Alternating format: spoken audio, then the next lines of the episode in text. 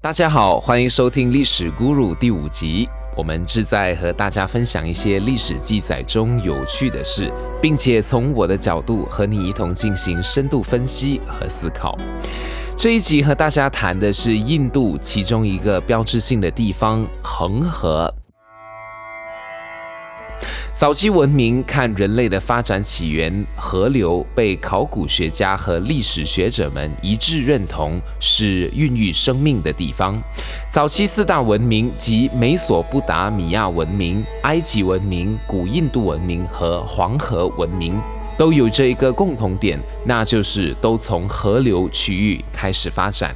古印度文明的开始就是围绕在恒河一带，恒河的梵语 Ganga。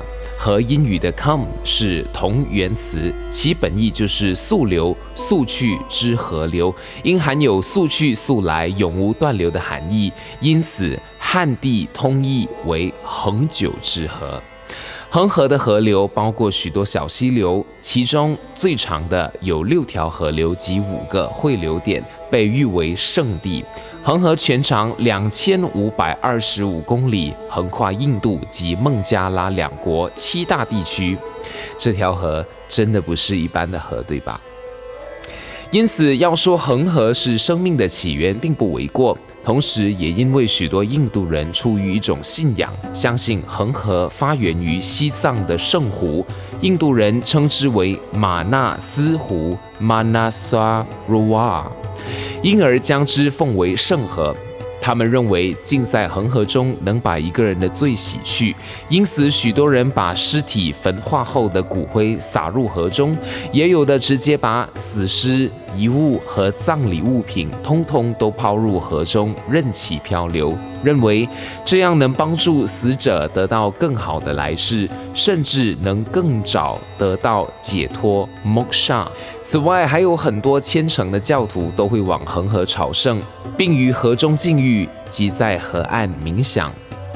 我还记得，当我亲自到访这个瓦拉纳西 （Varanasi） 恒河圣地时，印象最深刻的就是许许多多的尸体在河的上游被焚化的场景。亲自坐在距离不到五米的石阶上，静静地观看焚化的过程，背景就是这被称为圣河的恒河。彼此能够闻到的是烤焦后的味道，心里本来所以为的尸臭味却完全不存在。看着死者们的家属。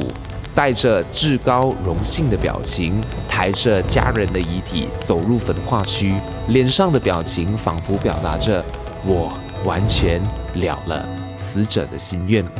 往下游继续走，可见当地居民用恒河的河水洗澡、洗衣、洗餐具，甚至还有的将之作为饮用水。询问当地人，他们说这样做可以洁净身体、洗涤灵魂。表情坚定，深信不疑。到了日落时分，当地人和游客都会聚集到当地最大的码头 Dasawamadgat。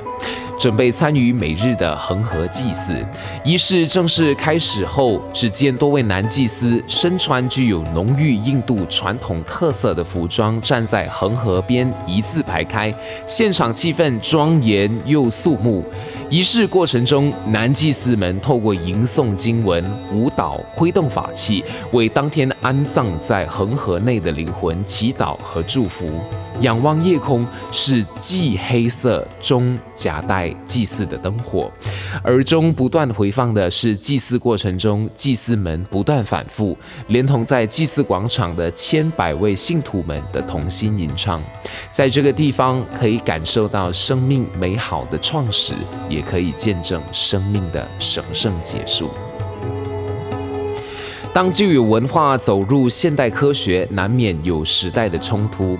恒河安葬文化历经几千年的历史，来到二十一世纪的科学观与卫生观的多种冲突。我相信许多人听到恒河这个名字，先想到的应该是各种细菌和病毒滋生的边床。更加令人感到震撼的是，最近的印度疫情爆发，使得恒河成为许多没钱安葬家属遗体的人安置尸体之地。即使多么珍贵的历史背景，若没有妥善的现代措施保护，其价值也难免随着恐惧和担忧而荡然无存。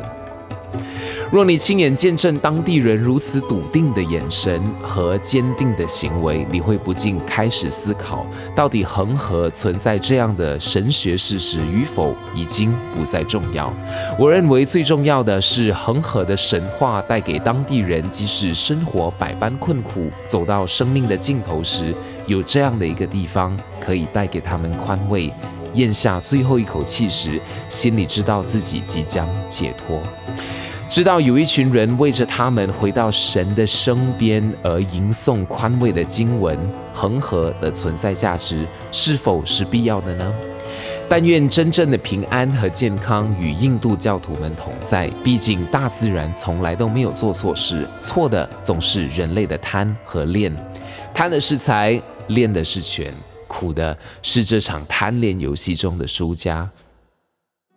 换作是你，你又如何看待这个信仰与现代价值完全冲突的一个地方呢？欢迎留言互动，让我们一起思考历史，回想价值。